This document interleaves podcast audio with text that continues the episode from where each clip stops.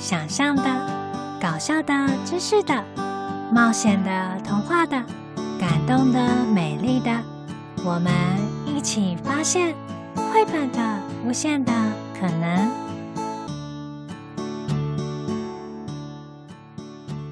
嗨，欢迎来到绘本无极限科学小教室第十六本故事。谁是胆小鬼？作者黄本蕊，艾米丽出版社。谁是胆小鬼？这本绘本的书名听起来有没有一点像猜谜游戏啊？虽然《谁是胆小鬼》这本绘本里的剧情跟结局只有一种，但抹茶老师会在节目内。另外，额外增加三种不一样的剧情哦，所以加起来总共四种，让小朋友一边听一边想想看，谁才是胆小鬼呢？那这个故事是在说什么啊？这一本黄本蕊的作品呢？这个故事是他曾经发生过的经历哦，是发生在一个菜市场里。菜市场就是有卖各式各样的东西，有蔬菜的摊贩，有水果摊，有鱼，还有肉摊。故事里有三个孩子：小飞、佩佩，还有小凯，一起逛菜市场。小飞跟佩佩都是小女生，而小凯是男生。他们是住在菜市场附近的孩子，经常一起玩。这天，他们玩着玩着，走到了水果摊前，刚好啊是来到了夏天的水蜜桃季，所以水果摊车上摆了好多好大颗，看起来甜美又多汁的桃子。小朋友，你们喜欢吃桃子吗？三个孩子看着桃子，忍不住流了口水。佩佩。突然跟小飞说：“小飞，你敢不敢从那里拿一个桃子啊？”小飞听了以后好惊讶，他说：“那是偷耶！”可是佩佩说：“我打赌你不敢，你这个胆小鬼！”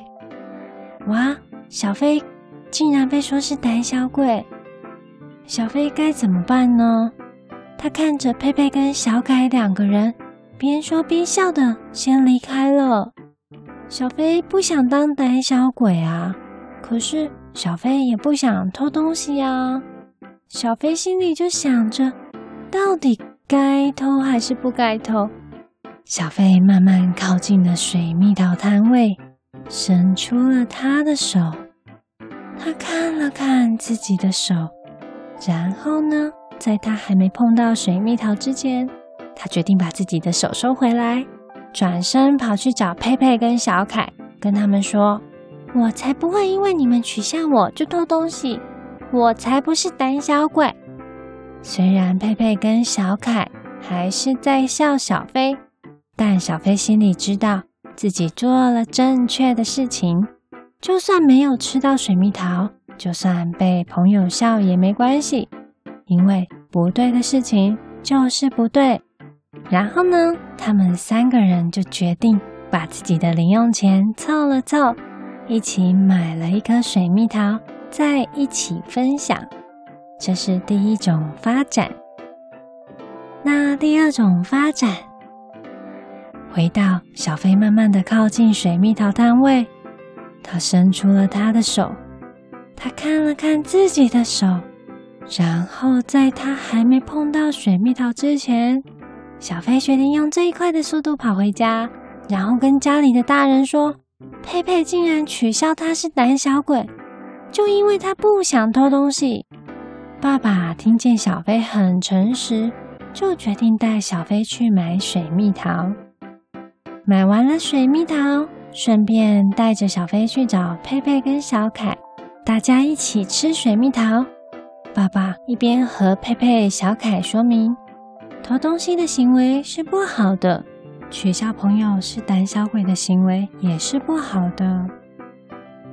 第三种剧情，小飞慢慢的靠近水蜜桃摊位，伸出了他的手。他看了看自己的手，然后在他还没碰到水蜜桃之前，他举手大喊：“老板您好，请问可以给我一颗水蜜桃吗？”老板呢，因为小飞很有礼貌，所以就给了小飞一颗水蜜桃。小飞就成功带着水蜜桃去找佩佩跟小凯，告诉他的朋友们，他顺利的得到了水蜜桃。而且不是用偷的，他才不是胆小鬼。他们也一起分享了这颗水蜜桃。最后一种故事的发展呢？小飞慢慢的靠近水蜜桃摊位，伸出了他的手。他看了看自己的手，然后他偷偷拿了一颗水蜜桃，而且没有被老板发现。小飞赶紧拔腿就跑，可是跑着跑着，小飞心里觉得越来越害怕。他怎么可以因为朋友的话就去做错误的事情呢？根本就像是一个胆小鬼，怕朋友的胆小鬼。所以小飞决定转身回头。这次啊，小飞直接走到了老板的面前，他跟水果摊老板说。老板，对不起，刚刚我太想吃水蜜桃，所以自己拿了一颗。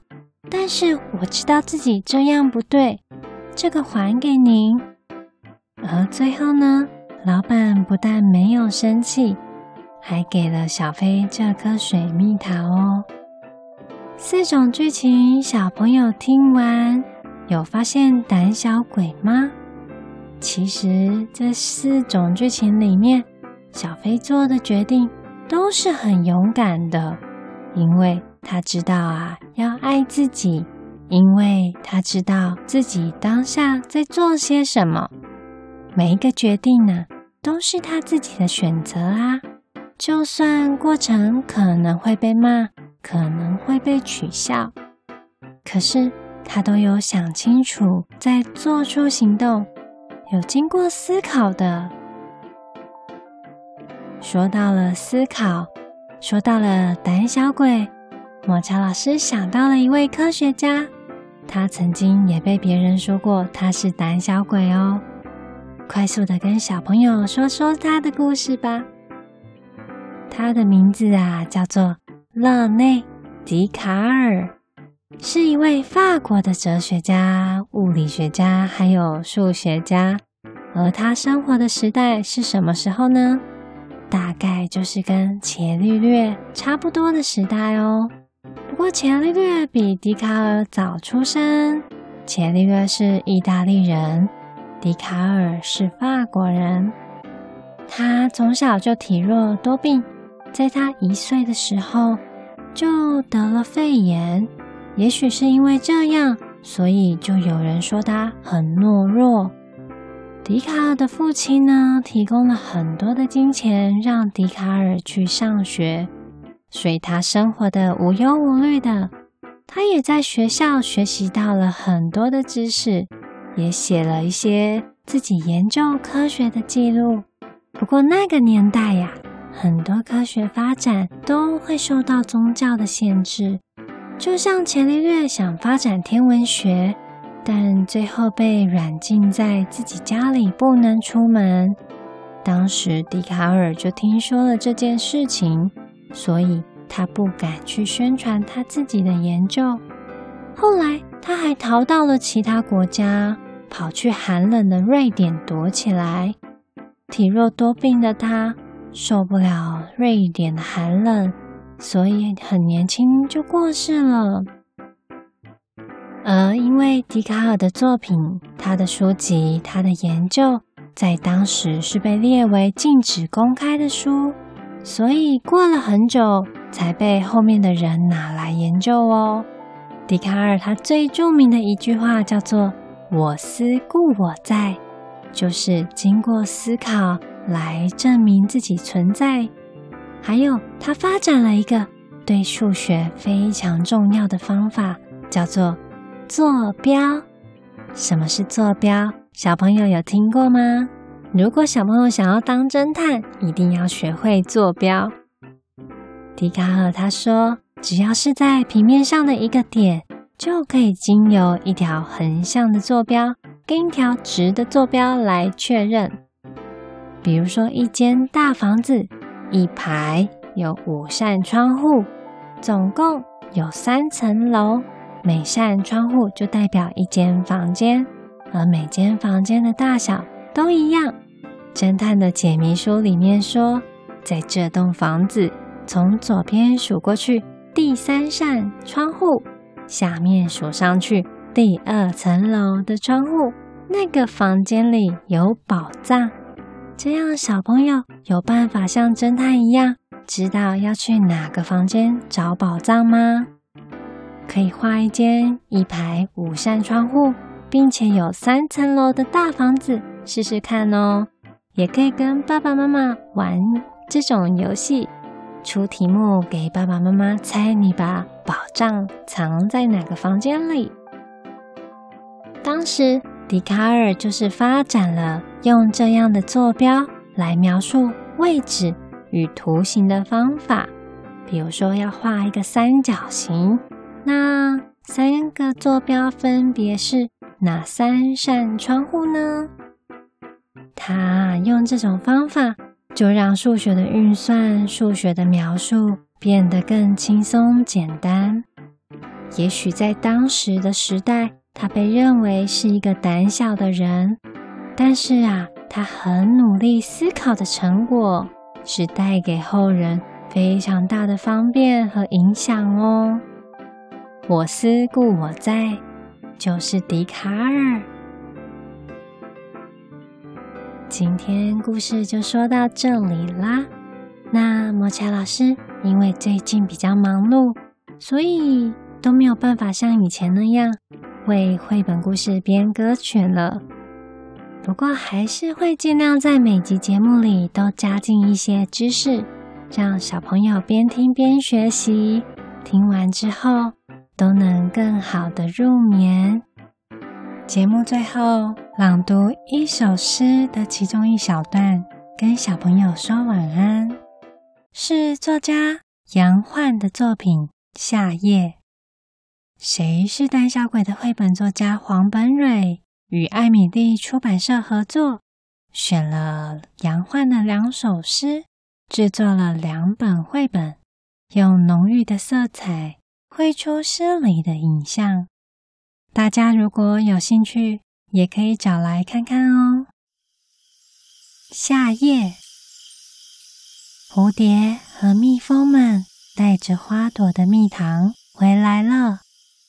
羊队和牛群告别了田野，回家了。火红的太阳也滚着火轮子回家了。当街灯亮起来，向村庄道过晚安，夏天的夜就轻轻地来了，来了来了，从山坡上轻轻地爬下来了，来了来了，从椰子树梢上轻轻地爬下来了，撒了满天的珍珠和一枚又大又亮的银币，美丽的夏夜啊！凉爽的夏夜啊，小鸡和小鸭们关在篮里睡了，晚安喽！绘本无极限，我们下次见。